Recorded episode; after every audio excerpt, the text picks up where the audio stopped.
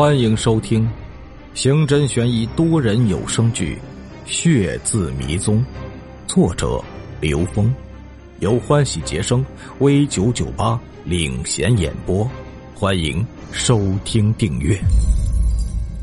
第四十六集，乔梁奎气得几乎想抽他一耳光。这是什么人啊？恰好这个时候，主编也来上班，看到乔梁奎在和人争执。主编摇下车窗问：“小乔，怎么回事啊？”何正南马上跑到车子面前，对主编低声说道：“李小梅被人强奸了，我亲眼所见。”主编先是一惊，继而露出惊喜的表情。主编把任务交给了乔梁奎，乔梁奎经过调查，果然如何正南说的那样，昨晚李小梅回去特别晚。回去之后，一个劲儿的哭。不久，他又风闻李小梅的男友和她分手了。然后，他暗中调查了李明生。李明生得意洋洋的宣称强奸了李小梅，霸占了他的第一次。乔梁奎把搜集到的信息报告了主编，主编立马决定马上写出新闻报道。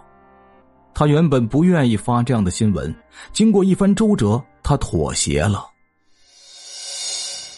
十年前的事情大概清楚了，李明生是侵犯李小梅的人，何正南是把事情捅出去的人，那么林茂伟就是李小梅当年的男友了。文松大概把人物关系理顺了，那么胡一民呢？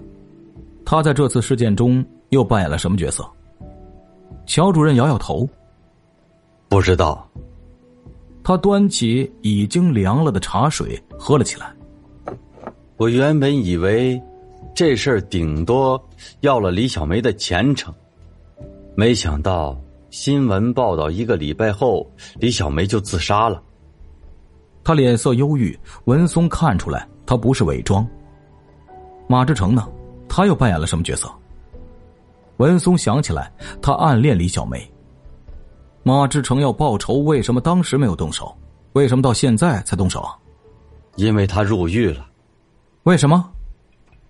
乔梁奎心有余悸的神往，他想起了那天晚上下班之后，他朝家中走去，经过十字路口的时候，忽然一个人影闪了出来，马志成的刀子闪着闪光朝他刺去，乔梁奎吓得急忙闪身，摔倒在地上。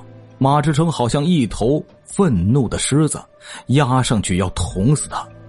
幸亏路人中有人把他拉走，有人报警。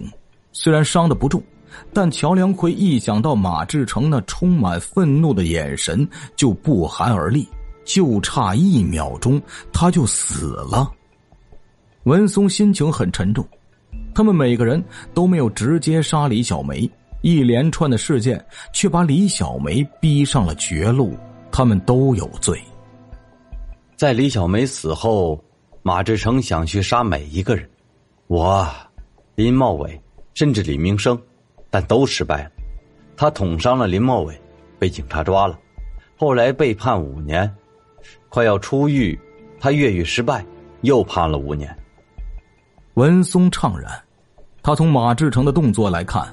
以为他是在部队里训练过，原来马志成在监狱里待过，所以才会一直直着腰，也难怪之前查不出线索来。乔梁奎看看窗外，他心里想着：既然你要找林诗雅报仇，为什么让我把所有的事情告诉警察？如果警方再去保护他，你就更没有机会下手。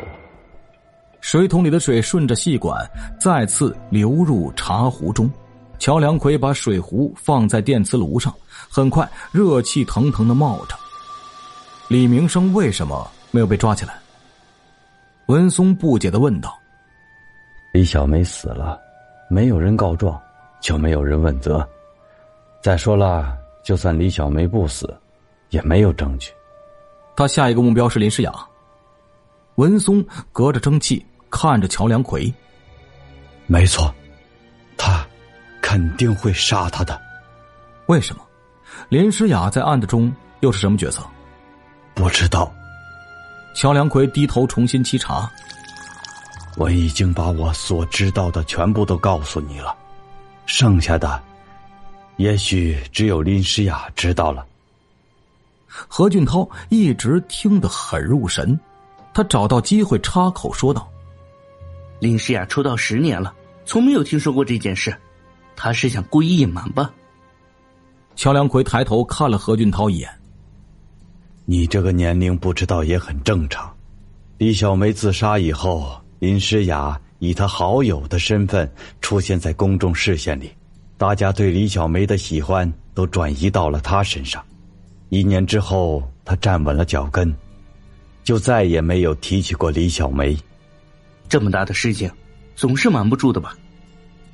何俊涛不服气，他看过很多林诗雅的电影，也听过她的歌，他是很喜欢林诗雅的。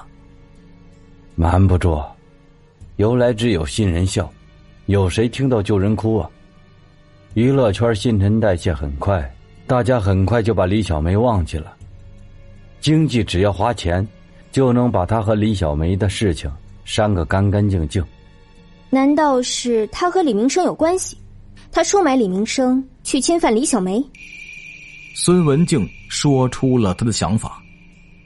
文松也这样想过，可惜李明生已经死了。那是十年前的事情了，已经无法证明了。文松端起茶杯喝了一口，很涩。他把茶杯放下，再问：“李明生为什么要给何正南钱？是何正南把他的事情捅出去的。照理说，他应该很恨何正南才对呀。难道李明生有什么证据在何正南手中？”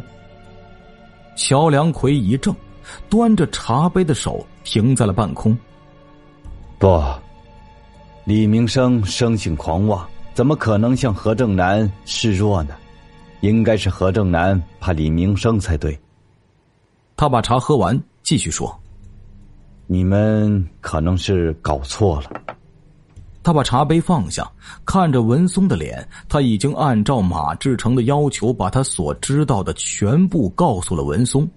第一件事情做完了，接下来要做第二件事情了。然后他就可以置身事外了。想到以后家庭不会再有这样的危险，他觉得自己的选择没有错。他实在想不明白，马志成为什么要让他把所有的事情告诉警方？他肯定是在布局，给警方布一个更大的局。文松能感觉到吗？看他的样子，好像对今天的收获很满意。他完全没有意识到。走出写字楼大门，文松感到好久没有这么高兴过了。很多事情都解释清楚了，大街上车辆不断从他面前开过。他看到对面的饭店，真想进去吃个热饭，可是他还得赶回去开会。一下子进步这么多，是他没有想到的。他感觉自己离凶手越来越近了。下一步，他要抓紧时间去见林诗雅。想到林诗雅，他又感到棘手。林诗雅对十年前的事情肯定不会轻易告诉他。不管如何，只要凶手敢对林诗雅动手，他一定能把他抓起来。何俊涛开着车子在他面前停下，文松拉开车门，他的手接触车门的一刹那，猛然想到：马志成没有杀乔梁奎，是他和乔梁奎做了交易吗？如果真是这样，凶手到底想干什么？他想要自己去保护林诗雅吗？那样对他来说不是更困难了吗？还是说凶手在布局，布一个他想不到的局？一辆大众牌的小汽车在林诗雅别墅的大门口停了下来，文松三人推开车门下了车，寒风吹来，文松感到好像衣服都穿透了一样。他抬眼看着眼前的四层小别墅，别墅上的雪已经清扫干净，地面上的积雪也清理出一条干净的水泥路来，直通别墅门口。郭思伦站在别墅门口，远远看到文松三人下了车，他极不痛快的踩着脚下发硬的水泥地，朝大门口走去。本集播讲完毕，感谢您的收听，喜欢。请订阅、转发一下，下集更精彩。